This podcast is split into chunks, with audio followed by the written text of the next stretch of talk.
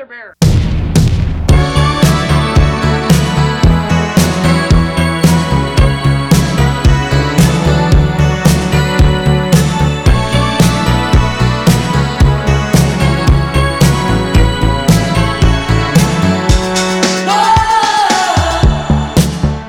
大家好，欢迎来到啤酒事务局，我是天。我是半半，今天这一期是我和半半的节目，是的，嗯，我们是在周一中午十一点，啊早九，早九晚九啊。嗯，上周末亚运会，杭州亚运会开幕了嘛？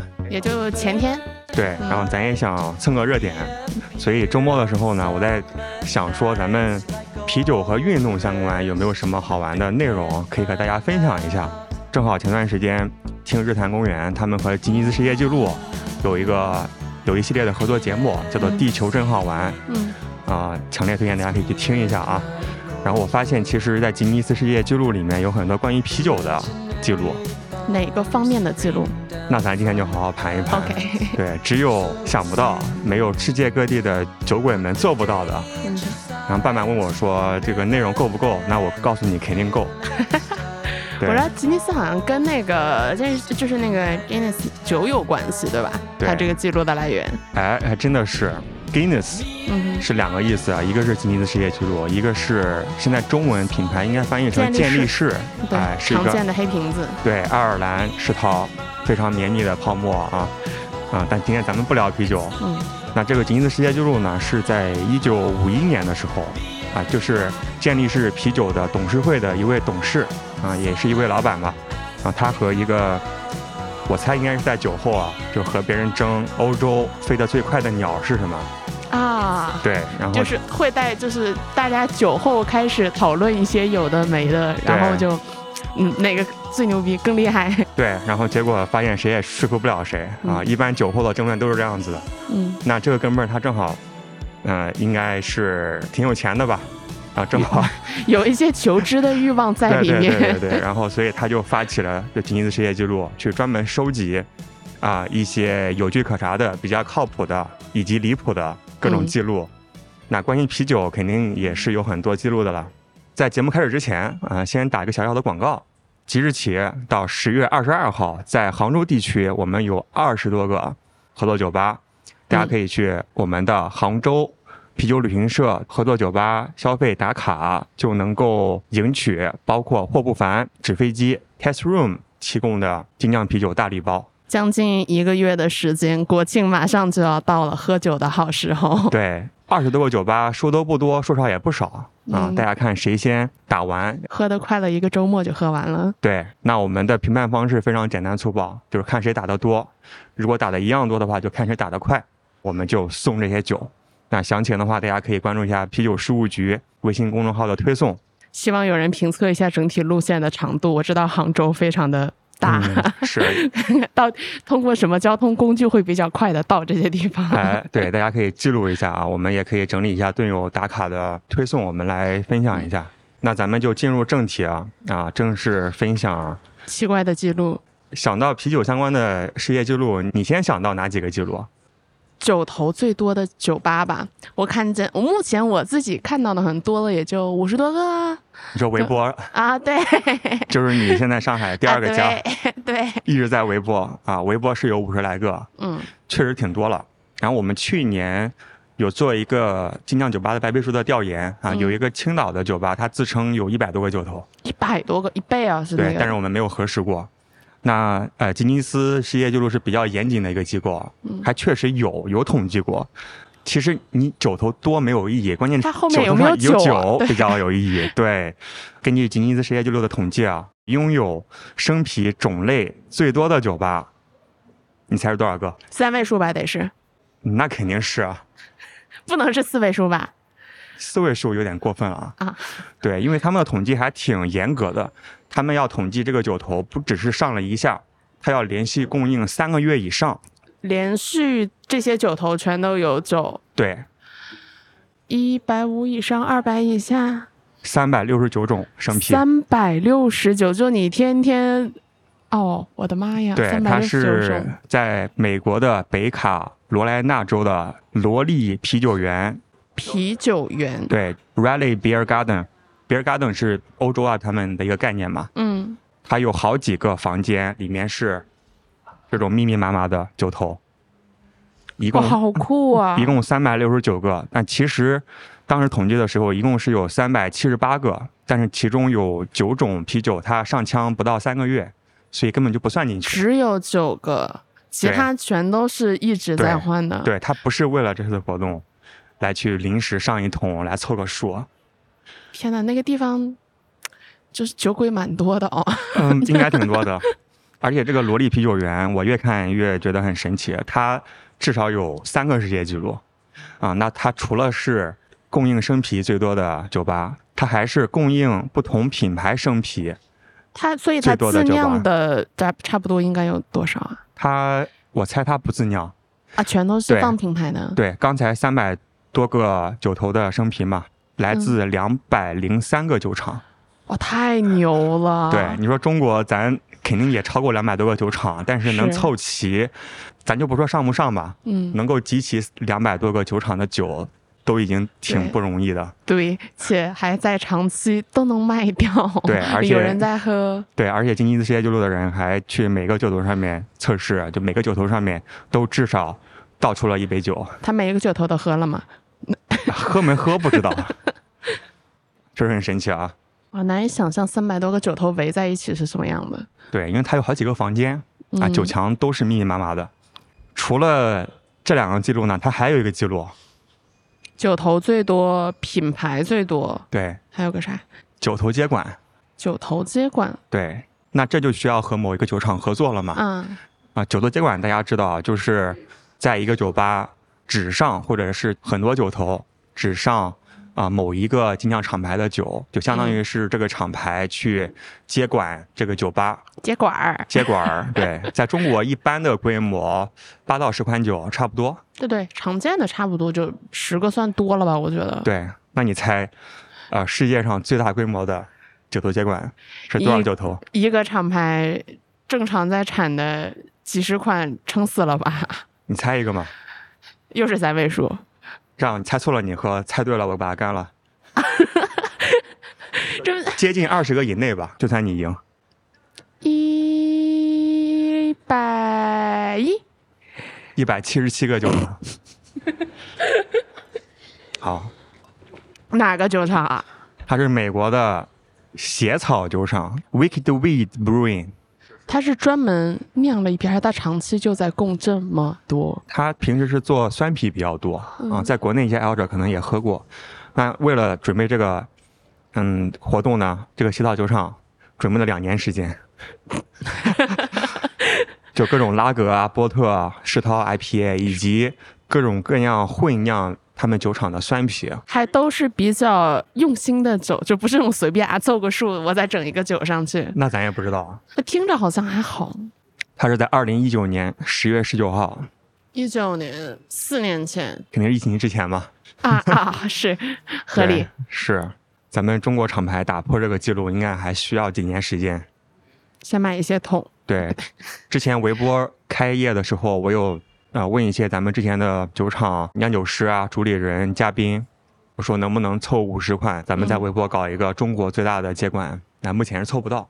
没有一家能够得上这个数。牛皮糖银大师他说大概能凑出来二三十款，这已经是牛皮糖的量了。对，哦，就硬凑嘛，比如说有各种年份不同的酸啤，排列组合嘛，勾兑比例，加点嗯不同水果，那硬凑是能凑，但是好像没什么太大意义，那它整出来一百七十多种，那这个酒厂的规模，咱也不知道啊。毕竟两年就干这个事儿了。对，然后关于酒厂酒吧的啊、还有一个吉尼斯世界纪录啊，是关于目前还在运营中的最古老的酒厂。最古老的酒厂，比我大概二百，应该没有二百岁。这样你猜，又开始了，你只要能接近两百年之内，就算你赢。接近两百年之内，对，那我得往它的一倍上数啊！这感觉，这是两百两百的数，四四百它已经九百多年了。九百多年，对，它是位于德国巴伐利亚地区的一个修道院，这个名字我不知道怎么读，成立于公元八世纪初，一零四零年的时候，一零四零他开始酿酒。他当时就是一个酒厂。他最初是个修道院，但是他成立两百年之后开始酿酒，就一零四零年开始。嗯，也就是说，二十年之后是他的一千年纪念日。哇！他还在运营。这个修道院旁边，距离六十公里啊，是世界第二古老的酿酒厂。他是一零五零年的时候开始酿，就晚了十年，比他小十岁。对，他们俩都没挪过地儿，就彼此相伴了一千年。对，还在酿。哇，好浪漫啊！对，他们的酒怎么样？那咱也不知道。希望有朝一日咱们可以搞一个德国的啤酒活动，嗯，参观一下。好奇。那讲到活动啊，我们接下来可以盘点一些不可思议的啤酒活动。不可思议的啤酒活动。对。那你先猜一个啤酒活动，你想到啥？那既然他不可思议了，他肯定不能只喝酒，那得干点别的。那你说，干点什么离谱的？什么边跑步边喝酒啊？哎，真的有爬吧活动。啊？爬吧就是八 crow，嗯，相当于是呃酒吧打卡活动嘛。嗯。一天之内啊，或者是一晚上，组织大家去打卡一些酒吧，有这样的一个爬吧的活动。就是 city walk 这一类的。就我以为你真的说的是跑步，跑的话就不建议了啊。对我，我之前有跟几个跑马的朋友聊过，他们在德国跑马拉松的时候，嗯，然后沿途也会有啤酒的供应商，然后再给跑马选手供应无醇啤酒。那你想想看，如果二十四小时之内打卡酒吧数量最多的话，是不是要跑着喝？我就看位置，我觉得在上海吧，这个酒吧相对聚集点，除了那种。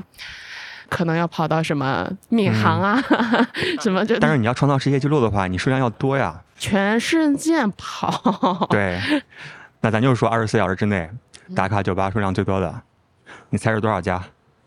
二十四小，你先是国内还是国外的？全世界，国内咱没统计过。对。你说，你如果在一个国家范围内，正常一两个小时你能飞到一个地方，一个城市。想想一个城市一条密集一点的一条街十家有吧？啊，我们算一下，正常计算器拿出来。对，正常一个还行的城市，走一条街一个小时，十到二十家是有，我就算它二十家。然后你飞到下一个地方，用俩小时，然后这已经两小时过去，二两个四个小时，再加个时间，三十。呃，算一下，你能不能不飞啊？找个酒吧比较多的城市打就行了。那但是你有的城市的通勤时间还不如飞一下呢。好的，那你就猜吧。你看江浙沪嘛，你高铁不是一个小一两个小时哪儿都到了，对不对？那你猜嘛，二十四小时之内，二百？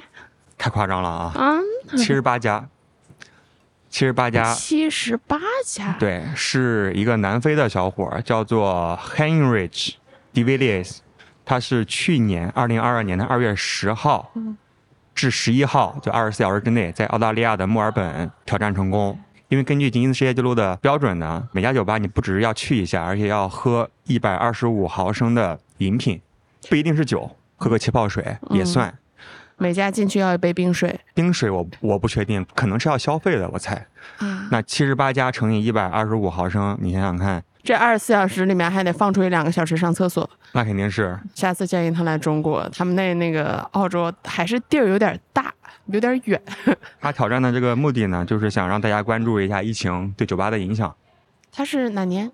去年，二零二二年。二二年。就墨尔本当地也有一些疫情的影响嘛，所以让大家还没放关注这些酒吧。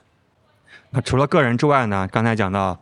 最多人参与的爬吧活动，就是有多少人同一天都在刷马路？对，参加同一个爬吧活动，嗯，是组织起来的，不是自己自发的在外面喝酒。他们是一起还是分开？可能是分批次，但是是同一个组织，就同一个活动嘛，不然你不能被归类到这个活动里面去。嗯，多少个参与者呢？你有个两三千人是正常的吧？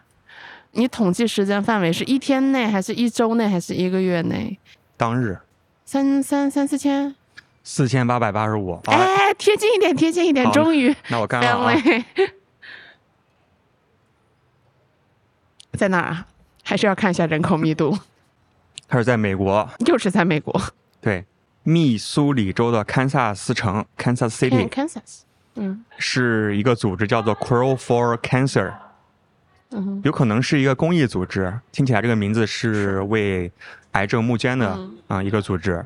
然后他们组织了四千八百八十五名参与者，在二零一三年的六月一日，打卡了堪萨斯城一个社区的十家酒吧。哇，好酷哦！当时他们装扮成各种各样的装饰，什么军装、什么芭蕾舞裙、草裙，cosplay 对各种 cosplay 啊，有忍者神龟、蓝精灵种，游行，非常公益的，然后应该挺好玩的活动。很壮观。对，十年前四千多名，哇，四千多名，我感觉在中国有可能会被突破。但是如果是同时的话，也会出事儿 对，主要是不被允许，啊。对，咱人是够多的。不要一起溜达，好，那我去打一杯啊，要不还？真干了，好实在啊。你要吗？我还有点儿，要要要要空的，换一个吧。可以，还行，可以。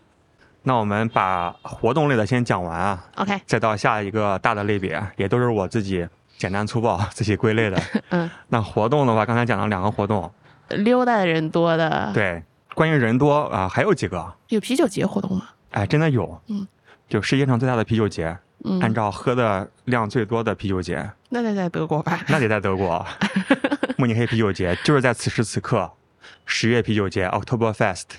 是，现在是九月啊对，给大家普及一个冷知识啊，嗯十月啤酒节是在九月举办，啊？那个为什么叫十月九月份开始，延续到十月初。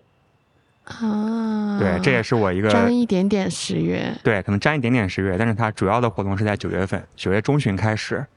那么在二零一一年的 October Fest 慕尼黑的十月啤酒节，你猜喝了多少桶吧？就咱们算二十升一桶的酒，二十升一桶的酒，对，五位数，这样吧，接近两万桶之内，那我把它干掉。啊，这是这个梯度吗？我本来是想猜个五一万多，你都接近两万的梯度差值。那先给你一个概念，二零一一年的十月啤酒节，它是九月十七号到十月三号，其实是有半个月半个月的时间。半个月的时间对，一共有六百九十万人参观。六百九十万人是什么概念？来，计算器拿出来，哪儿的人口六百多万人？我操，你就按你的酒量算嘛，看一共我们可以喝多少酒。六百九十万人，按我的酒量，我还我没有酒量，那 我四分之一桶撑死了，我应该人就没了。嗯，四分之一六百多万人，一百五十万，答案是三十七点五万桶，三十七点五万，对救命！因为你的酒量还是算比较高的，我是蒙古的。在德国也算是比较高的啊。所以一共喝了三十七点五万桶，一共是七百五十万升。哇，这游个泳什么的就应该还挺爽的。这个对，这个湖啊，它这个啤酒节还有座位啊，一共是有十点五万个座位啊。坐那儿喝？对，三十五个大棚，十万个座位，半个月，六百多万人。嗯，那每天还是有一些人得溜达着喝，对，嗯，行，给你点了一个浑浊，好香啊！这个闻到了啊。你试一下，我现在在喝的是一个忘情一号酒头，是个白 T 恤，大哥也不错，白 T 恤，哎，还可以就，捷克风格的。嗯清爽。他们的杯子上写的“酒不知所起而一忘情深 好的，你喝哪一个？选一个。”。我要哪个。OK，我发现我对浑浊的这种酒体非常的在意就是酸也是酸浑浊这一类会喝多的。嗯。OK，继续啤酒活动啊，还有啥？啤酒品鉴活动没聊，啤酒品鉴活动不是一个很常见的东西。也是有的嘛。嗯，那根据吉尼斯世界纪录的标准呢，既然叫品鉴嘛，那起码要喝三款酒。嗯，你喝一款酒不算品鉴，两款的话算比较，三款勉强算品鉴。嗯，那根据这个标准呢，你猜有多少人同时进行了啤酒品鉴？在同一个活动里，对，就是现场有几百人撑死了吧？两三两三百、三四百，一千二百四十三人。一千二百四十三人。对，是一个西班牙的酒厂，叫做哦，我不知道怎么读啊 c a v a s e s Moriz，它是在去年二零二二年七月十四号在巴塞罗那实现。看就大家一起。哇，好，就是大家在同时间、同一个场地，然后大家在喝同一款酒，然后可以聊，对，就是你对同一款酒什然后喝了？三款。哦，好好玩儿这种，对，因为吉尼斯世界纪录他们是比较严格的嘛，嗯，他们真的会看，就看视频，看每个人是不是同时举杯，同时在喝。哦，对，如果是有人，比如说去上厕所了，那就不算。哦，我觉得这种同时有很多人在喝同一个酒的时候，你就会能收获到很多不同的神奇的反馈，因为大家的就是味觉跟那种联想都不太一样。但我猜，像一千多个人一起喝的话，也没什么反馈了，只是为了挑战这个活动而已。嗯，哎，嗯其实我有一个吉尼斯世界纪录的证书，啊？是千人顶碗舞，多少人我忘了。千人顶就顶碗，就是我啊是内、内蒙嘛，哦然后我哦。小时候有跳舞，然后我们那边会有一个就是顶顶碗碗舞对，哦就是有一一摞子的碗，然后大家跳蒙古舞，然后要顶那个碗在头上，然后那个也是，呃吉尼斯世界纪录可能好好可很爱搞这种人数类的，就超多人，嗯，然后我们在一个很大的广场上，草坪上，就是在我们那边市中心的一个，就周围可能是广播电视台啊之类的，就那种地方周围可能是商圈，然后中间有个城市广场，非常大，嗯，然后就是一堆人，然后大家在跳同一支舞，天哪，你竟然还有一个吉尼斯世界纪录，你太低调了吧？对，你早点说。失敬失敬，没有，就是那一堆人里面的一个人。况且我现在也不会跳舞了，那你可以组织一个世界上最多顶着酒杯一起跳舞的活动。那得看看杯型哪个好顶，这个肯定不行。你刚才说的头顶碗，嗯碗里应该没菜吧？有羊肉吗？没有空的，还真的有个记录，叫做头顶最多品托杯的数量。品托杯是大概四百多毫升，嗯，那你猜有一个人他头顶上顶了品托杯，而且里面还有酒，一共有多少个杯子？那它是有酒就不能落着放吧？打开自己的想象力。放个底儿的话可以落着，四五个，五六个，这样吧，你只要猜五十个以内，那算你赢这。么稳吗？那又是三位数，嗯，一百五啊？好，你喝吧，二百三十五个，怎么有图吗？有图来。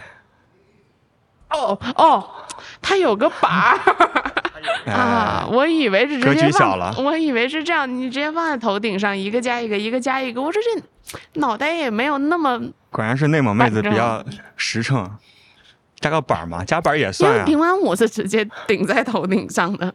嗯，然后他是来自英国的 John Evans，二零零二年九月七号，在德国的一个活又是在动上面德国，头顶了二百三十五个平托杯，持续十三秒。十三秒之后发生了啥，咱也不知道。杯子都碎了，只有这一个结局。然后这个 John Evans 呢，他还有另外一个记录，因为你头上竟然可以顶啤酒杯，你还可以顶啥？我还可以，万物皆可顶啊！对啊，啤酒相关的嘛。杯子、桶，哎，桶，桶太大了吧？嗯，脖子疼，对，但那人家可以顶啊。脖子好，你猜有多少个桶？而且这个桶，啤酒桶，二十升我没有去查它多大的，但是它肯定是比二十升要大。是空桶还是灌了酒的啊？吓死我了！我说什么什么什么颈椎啊？这是，空桶。桶落桶。那首先它大一点，就直径更大了。它那个板上应该只能放一个桶，一个桶落一个桶。这个我没有照片，不知道。它是在一九九八年创立的，当时可能照片也比较久那远。摄影术的发明还是很早的。你 猜嘛？十二二二十个十一个，啊持续了十秒。啊！啤酒桶还是很重的，好吗？不是，那你品多杯那个玻璃杯的重量也挺重的，也嗯挺重的。但是它是在一九九八年创立的呀。那品多杯是在二零零二年，已经五年之后，它又修炼了，啊，所以桶是更早的。主打一个颈椎好，对，然后这个桶呢，除了可以在头上顶，还可以怎么玩？滚着扔哎，真的是有这个游戏，叫做 Beer Cake Toss，啤酒桶投掷，也就是丢嘛。啤酒桶投掷，然后投掷的话有两种玩法，臀腿。一个是比谁投的远，一个是比谁投的高。那吉尼斯世界纪录的话呢，它是按照高度来统计的。你猜最高的啤酒桶被丢到了多高？丢到了多高？我脑补一下，大家扔扔东西，一般扔自己撑死了，轻一点的扔个一点五倍身高，正常扔个一倍身高就差不多了。啤酒桶又比较重，它这个啤酒桶呢是重十二点三公斤，二十多斤，对，我觉得我能扔个一米撑死了。他竟然打破记录了，他五米，他是丢了八点零五米，垂直向上丢二十多斤的东西。对，是一个冰岛选手，我想看看他的体格。二零一四年七月十一号丢上去的。他真的是垂直啊，这个体格对那也有点牛逼。对，很牛逼。而且为什么要丢桶呢？咱也不懂。不会闪了腰吗？那除了玩品托杯啊，玩桶啊，还可以玩啥杯子、桶，还有什么小配件啊？啊？杯子还没聊完，杯子嗯还有两个世界纪录，我觉得挺有意思的。嗯，不知道在上海的店里面有一个推的玩的那个东西，推玩这个球，我我一直都不知道它叫啥，就有点就反正它在平面上滑动。对。那么还有一个记录啊，就是他推五百毫升的啤酒杯，没有偏离一定的距离，就推的比较直。直线行驶，对，推杯子，科三嗯平面没说是吧？嗯，那你就按 Brewdog 那种光滑桌面，那可以推很远，对吧？不好说啊，它直线行驶啊，嗯，它会歪呀，你受力稍微弯一点，对它就偏走了。对，是的，它一定要非常直，就是它的偏差在一定范围之内，十八米、二十米，三十三米，我操，就有人推了个啤酒杯，好手劲儿啊！对，是不是很无聊？没有，因为很很牛逼。不是到那个我试过很多次，就他那个桌子其实不长，对，然后我每次都会，我感觉我是笔直向前的，但是它总会朝左右滑，然后在中间的时候就掉落，根本到不到对面。但有牛人啊，荷兰人，他在一九九八年推了一个啤酒杯，推了三十三米。那 so cool，还有啊，啤酒杯可以玩儿，嗯那瓶盖是不是可以玩呢？啊，瓶盖可以玩，瓶盖怎么玩呢？瓶盖可以治正反呃正反这没办法统计啊，啊，这怎么算是牛逼？也是用来扔。哎，可以扔瓶盖儿，那这玩意儿小，阻力也挺大的吧？那你可以丢多远？二十米，瞎说没有，十米。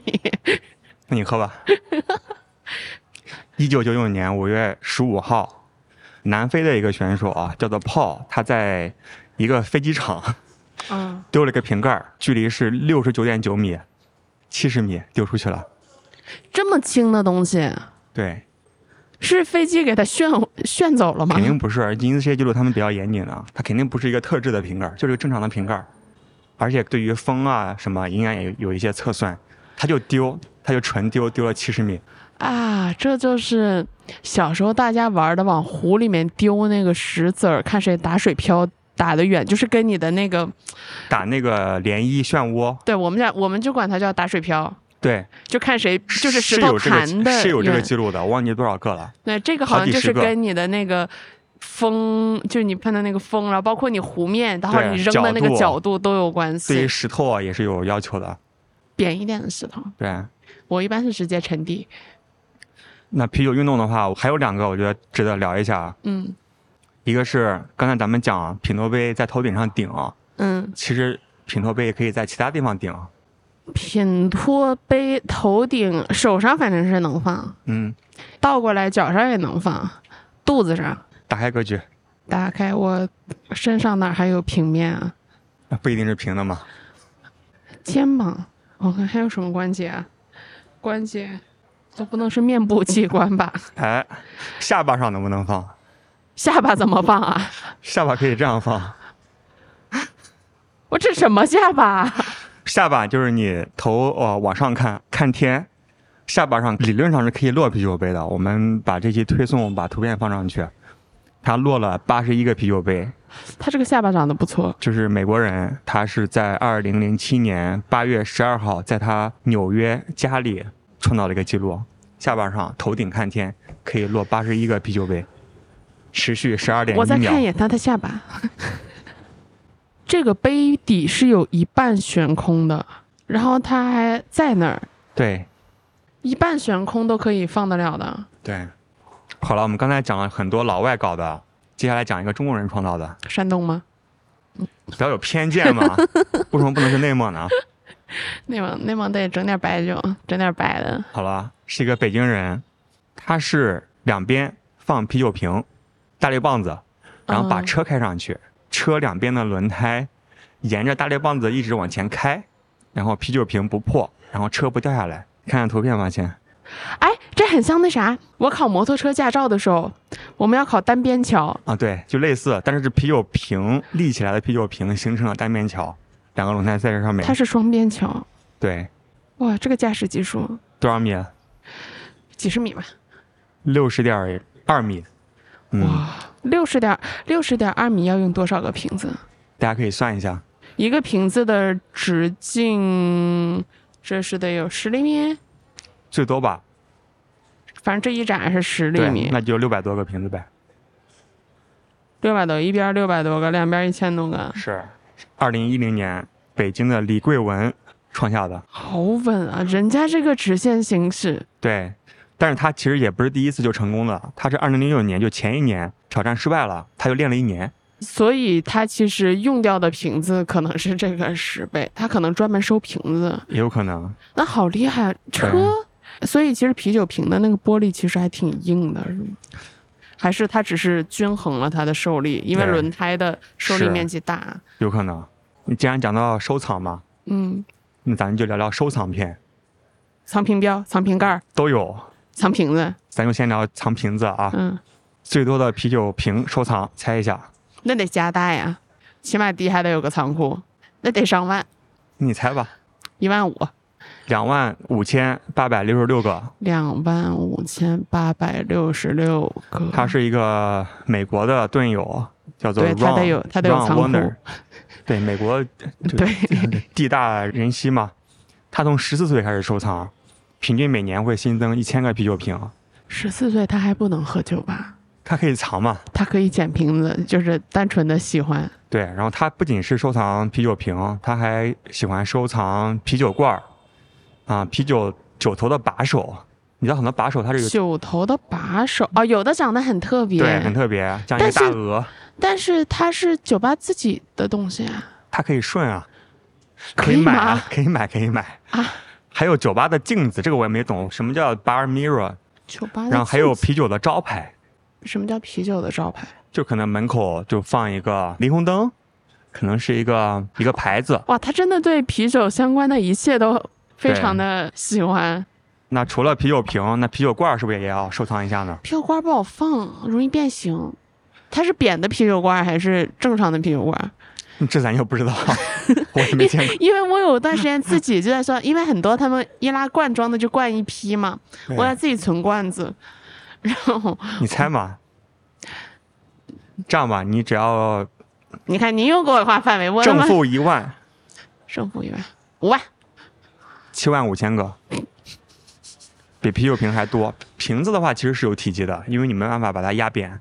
所以它的罐子压扁了。我不确定，我之前收集罐子的时候，我是发现那个东西我保持不了它的造型，嗯，很容。易变形，但我猜像这样一个收藏爱好者，他应该不舍得把自己的罐子给压扁，这不好放，那玩意儿太轻了，而且给别人看的时候就不好看了嘛。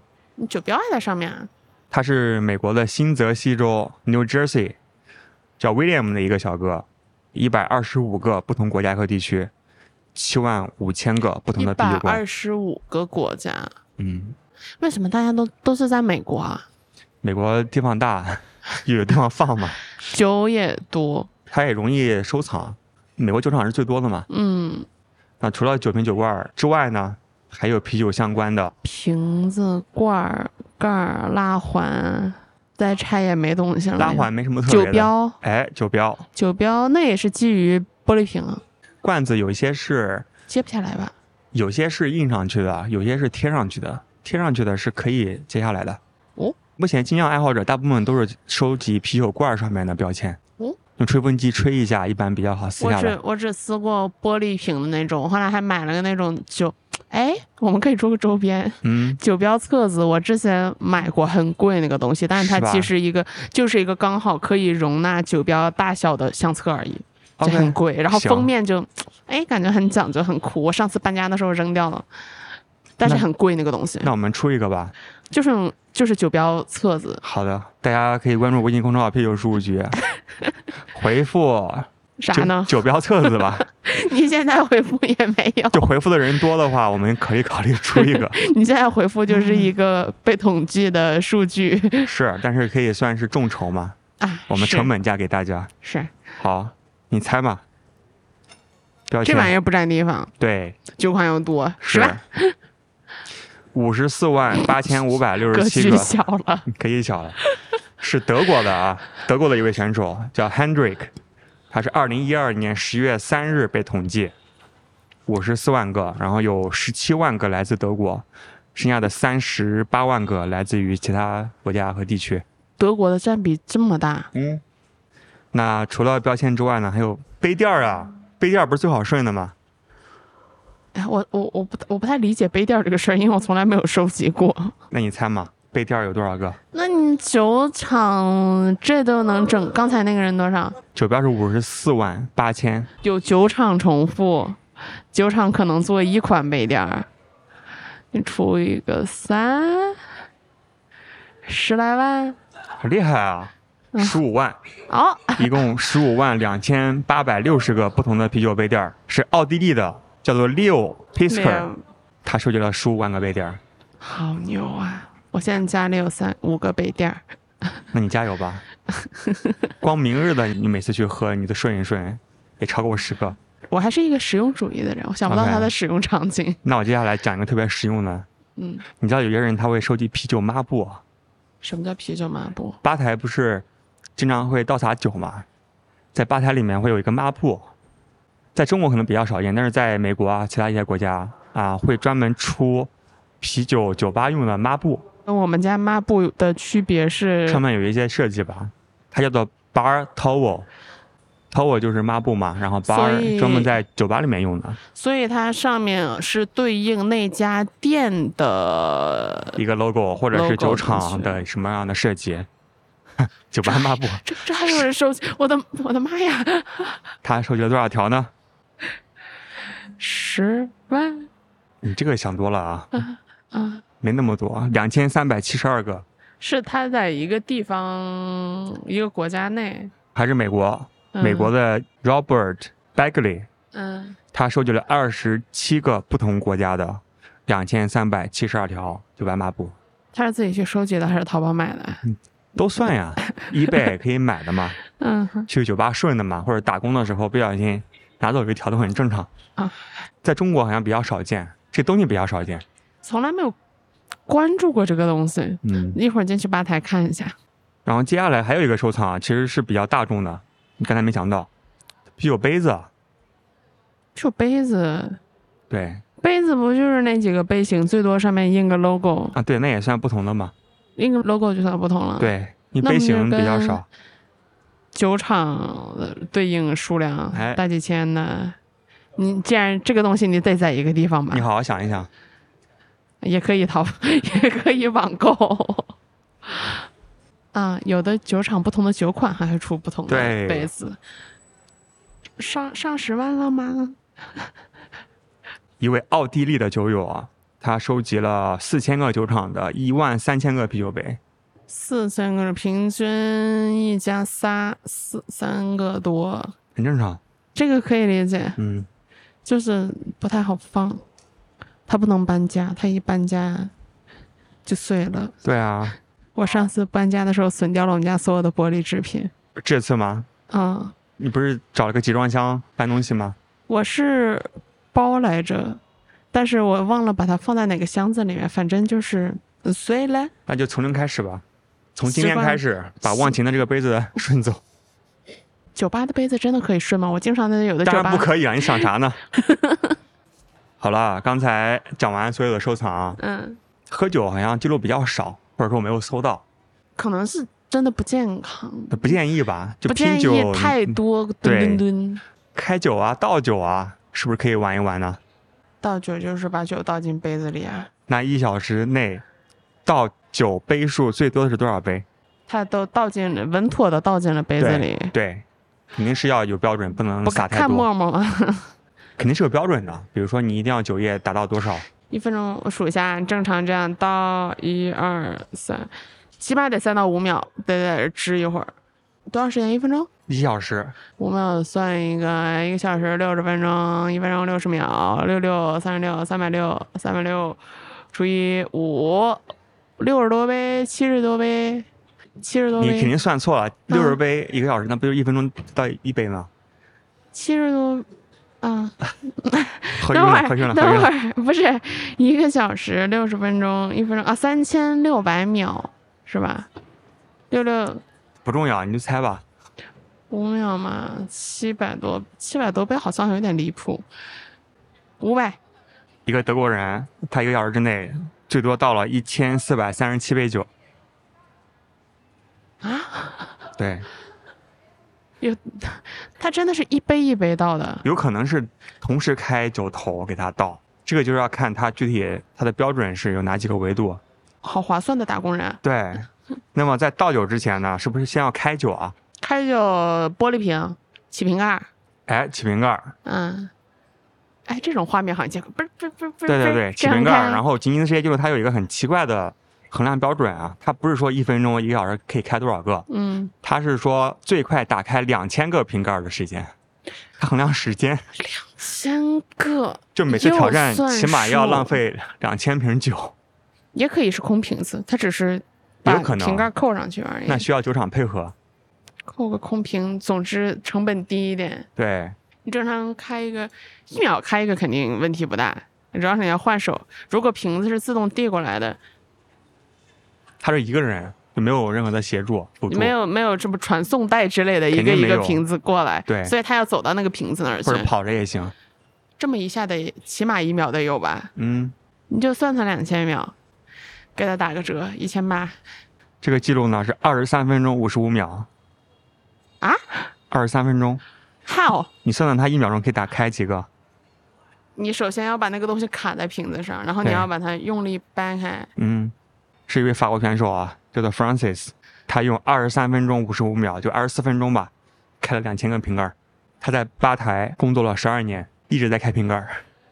哎，这个 我也很想做，这个这就是大家羡慕的那种场内工作。对，然后不仅是可以用开瓶器开瓶盖儿，常见的还有用什么桌？子、嗯桌子我没查到啊，还有牙、哎哎，对，用牙来开瓶盖儿，废牙，一分钟开多少个牙？一分钟开多少个瓶盖儿？开多少个牙？什么东西？用牙开屏幕盖儿，你比在这两秒得有吧？我算到太太离谱一点，一秒那也就几十个，六七十、七八十哎，可以，六十八个，啊！就一秒钟用牙可以开一个。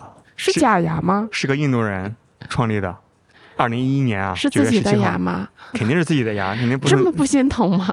咱也不懂。好，那最后一个开瓶盖的记录啊，我觉得挺值得骄傲的啊，嗯，是咱们中国人创立的，它是用装载机，装载机是什么东西？装载机就是类似一个挖掘机一样的，没见过。是这样子的，看到了吧？挖土机，对，类似一个挖土机，挖土机下面有一个钩子，你用钩子来勾瓶盖，一个个勾，而且这个瓶子它不会碎掉，啊，看这样。挖土机上有个钩，就可以装个钩子吗。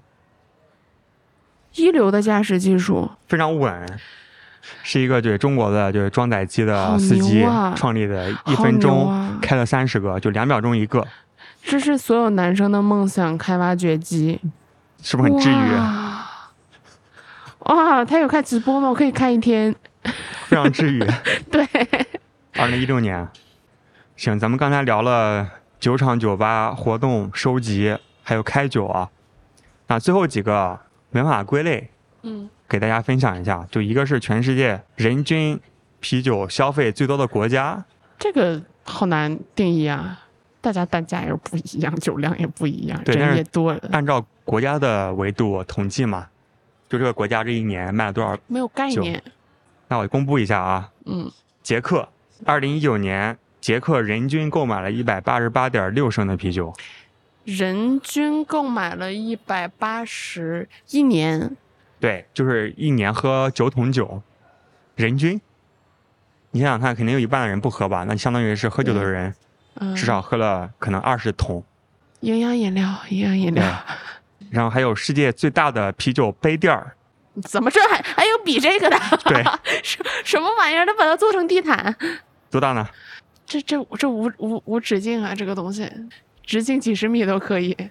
它的直径是十五米啊，厚度是六厘米，嘉士伯做的一个大杯垫儿。这个东西会用来上酒吗？我就想问问，它是为了挑战，对，然后还有世界上最大的啤酒瓶，放它个一吨，啤酒瓶高两点五四米，周长二点一七米，是英国的一个啤酒公司做的玻璃瓶，对，然后一共装了六百二十五点五升的拉格啤酒。